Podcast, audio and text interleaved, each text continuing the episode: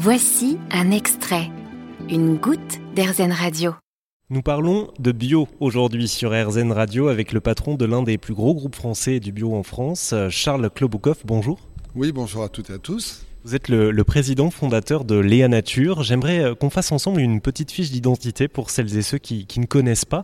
Euh, racontez-nous un petit peu l'histoire de Léa Nature et, comment vous vous intervenez là-dedans. Eh bien, Léa Nature est née en mars 1993 de l'idée de proposer des produits sains et naturels. Et donc, euh, à partir de là, effectivement, est apparu très rapidement la nécessité de certifier le côté naturel par le label bio sur la mise en œuvre de cultures donc dépourvues d'apport euh, d'engrais chimiques, euh, à l'exception de quelques-uns qui sont autorisés et qui sont peu néfastes effectivement euh, dans les processus d'agriculture biologique, et ensuite de déployer ce métier dans le domaine de l'alimentation, de l'épicerie sucrée, l'épicerie salée, des produits traiteurs, des jus et boissons, et dans un deuxième temps dans le domaine également de des produits cosmétiques, d'hygiène beauté et de la maison. Alors votre entreprise est, née à Paris, ensuite elle a bougé, si je puis dire, euh, en Charente-Maritime vers, euh, vers La Rochelle.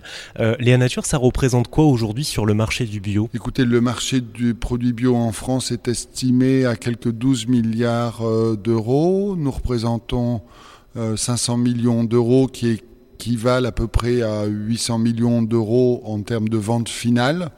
Donc on peut dire qu'on présente probablement autour de 6 ou 7 du marché national. Mais il y a de plus en plus d'acteurs et, forcément, même si l'on continue à croître, notre part de marché est vouée à diminuer. Votre entreprise a, bientôt 30 ans. J'imagine que vous avez toute une série de, vous avez eu toute une série de challenges à, à relever. Quel est le plus gros que vous avez eu à relever? Le premier, ça a été de transformer finalement l'entreprise. Parce qu'on a commencé par fabriquer des produits euh, bio dans différents domaines, comme on l'a dit, et après j'ai voulu, avec les équipes, faire ça de manière cohérente. Et donc, ce qu'on a appelé notre démarche d'amélioration continue de biocohérence. Donc, euh, quand on a construit notre siège à La Rochelle en 99, on a fait dans la, logique de l'éco-conception des bâtiments et des matériaux, sans PVC au sol, mais avec du linoléum ou du parquet, avec des éclairages basse luminescence, les, des énergies renouvelables, un puits canadien euh, dans l'entrepôt pour euh, avoir une température avec une amplitude resserrée, mais se passer de climatisation, etc. Mais en fait, on s'est rendu compte que cette démarche, qui était au départ assez empirique, elle s'est enrichie énormément de l'expérience d'autres pionniers dans différents domaines, puisqu'il a fallu s'attaquer après à la question du transport pour réduire notre impact, à la question des emballages pour réduire la consommation de plastique et plein d'autres sujets. Donc euh, finalement, c'est un défi absolument permanent qui consiste euh, au final à essayer de rendre l'entreprise la moins impactante pour l'environnement et ensuite euh, de redistribuer une partie de ses richesses en faveur d'actions de protection de l'environnement pour contrebalancer finalement cet impact, probablement de plus en plus tendre vers une forme de neutralité carbone qui n'est pas une obsession, mais on est entreprise à mission environnementale euh, depuis la loi Pacte en octobre 2019. Donc on a traduit entre guillemets cette intention en obligation statutaire. Et votre euh, actualité, la plus récente, c'est votre passage progressif à un, fonds de dotation. Pourquoi vous avez fait ce choix-là? Alors euh, la transmission est une réflexion qui a démarré il, y a, il y a à la cinquantaine en réalité. Là où on commence à se projeter un petit peu plus loin, on se dit on a passé probablement le cap de la moitié de sa vie. On a expérimenté familialement entre guillemets, ce qui existait dans l'Europe du Nord, en Suisse. On est allé voir la famille Victorinox, qui sont les célèbres couteaux suisses qui avaient failli disparaître suite euh, euh, aux attentats du 11 novembre, parce que la vente de leurs produits, qui représentait 80% de leur marché, était interdite dans toutes les gares et les aéroports du jour au lendemain. Heureusement, ils avaient constitué un fonds de réserve, et donc ça leur a posé des questions sur la pérennité de l'entreprise. Et finalement, euh, ça m'est apparu comme le chemin le plus vertueux, pas le moins dénué de risques, hein, parce que on ne sait pas de quoi finalement la gouvernance sera constituée demain. Mais euh, voilà, l'idée est finalement de renverser la pyramide, si je puis dire, et de mettre l'économie au service de l'intérêt général. Vous nous avez parlé des, des, challenges passés. Euh, c'est quoi vos plus gros challenges à venir dans un monde euh, qui change? Bah en fait, euh, ça rejoint un peu le deuxième challenge le plus excitant, je pense, qui était euh, celui de l'émergence d'une cosmétique naturelle euh, et bio. On est aujourd'hui devenu le leader de la cosmétique bio en France. On, tend à s'exporter davantage. Et c'était très compliqué au départ parce que d'abord, la cosmétique, il n'y a pas l'affichage des ingrédients. Alors il y a les listes INKI avec des noms latins qui sont assez barbares pour la plupart d'entre nous. Et puis, même sur les produits d'entretien, vous n'avez pas d'obligation d'affichage. Donc en fait, il y avait énormément de produits, euh, entre guillemets, euh, pouvant avoir des interactions avec le corps humain.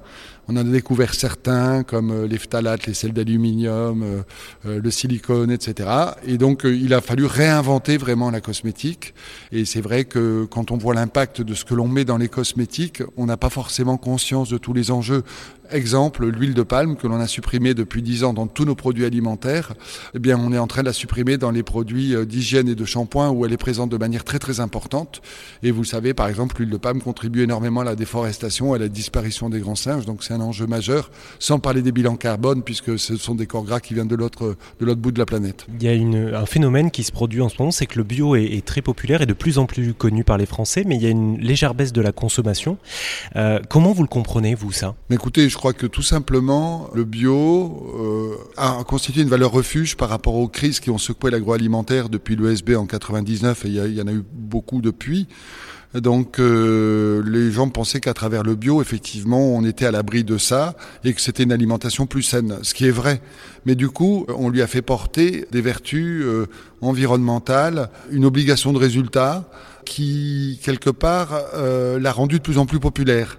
Et euh, cette popularité se retourne un petit peu aujourd'hui contre les acteurs pionniers parce que toutes les sociétés veulent faire du green. On a vu apparaître euh, aujourd'hui euh, la haute valeur environnementale, qui est une obligation très faible entre guillemets sur sur les questions d'agriculture euh, plus vertueuse, mais aussi euh, des produits sans pesticides.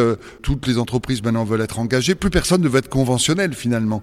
Et donc cette migration euh, de masse des entreprises vers des pratiques un peu plus vertes crée une sorte de confusion et contribue un petit peu à dévaloriser la bio de, de la même façon que des grandes marques qui n'étaient absolument pas bio et qui ont lancé sous la même marque des produits bio sans changer leur modèle en termes de gestion sociale des salariés ou d'impact environnemental de leur entreprise ou de mode de transport, énergie, etc., font qu'on a une sorte de bio à deux vitesses et que ça crée une confusion.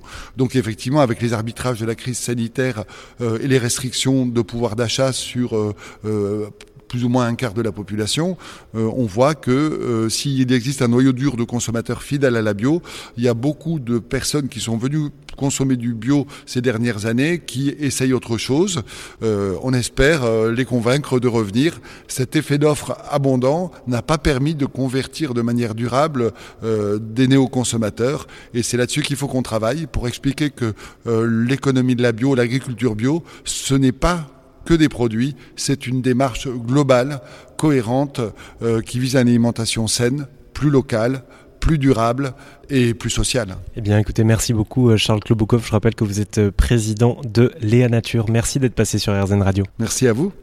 Vous avez aimé ce podcast RZN Vous allez adorer RZN Radio en direct. Pour nous écouter, téléchargez l'appli RZN ou rendez-vous sur rzn.fr.